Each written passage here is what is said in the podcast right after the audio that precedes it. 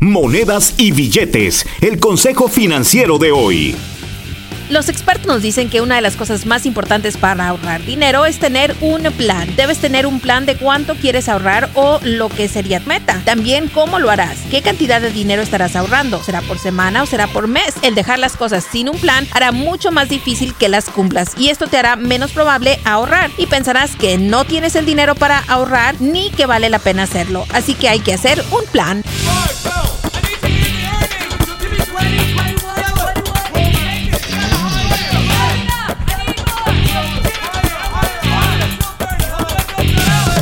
Julie Garza no es consejera financiera, solo comparte información recaudada de diferentes medios y en algunos casos utilizada por ella misma. Para ayuda profesional con sus finanzas, visite un consejero financiero con licencia.